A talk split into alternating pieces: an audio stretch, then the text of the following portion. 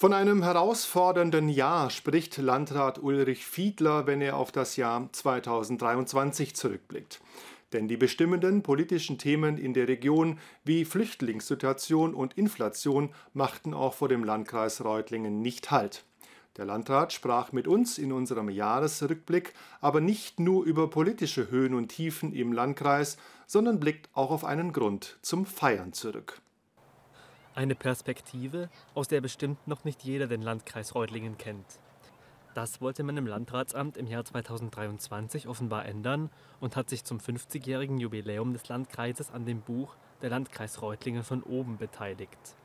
Doch das war nicht die einzige Aktion, mit der man den runden Geburtstag gefeiert hatte. Es gab unterschiedliche Highlights in diesem Jahr im Zusammenhang mit dem Kreisjubiläum. Es ist tatsächlich so, dass wir einige Veranstaltungen hatten, die hochinteressant sind.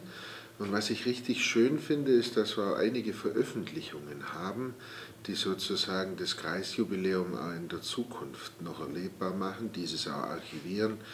Doch auch das Jubiläumsjahr zeigte sich nicht nur von seiner schönen Seite, es seien auch viele Herausforderungen zu bewältigen gewesen. Hervorgestochen war dabei die zunehmende Zahl an Geflüchteten, die auch im Landkreis Reutlingen angekommen waren. Man habe es aber mit mehreren Krisen zu tun gehabt. Diese seien aber ohnehin schon länger da gewesen und durch den Krieg in der Ukraine verstärkt worden, sagte Fiedler.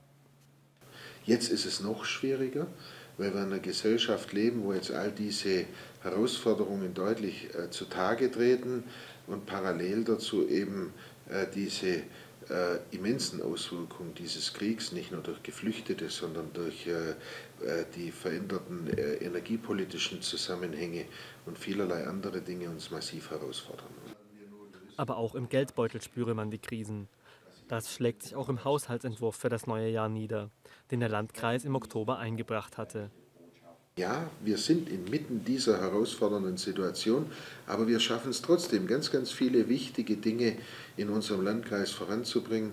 Wir haben die berufliche Schule in äh, Münzingen mit 5,5 Millionen Euro saniert.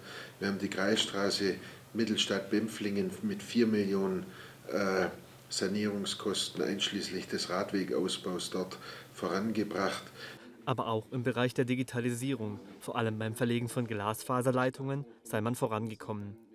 Außerdem habe man Rahmenbedingungen geschaffen, um effektiver arbeiten und Prozesse beschleunigen zu können. Hintergrund Fiber to the Building, also Glasfaser in jedes Gebäude. Da kommen wir gerade richtig große Schritte voran.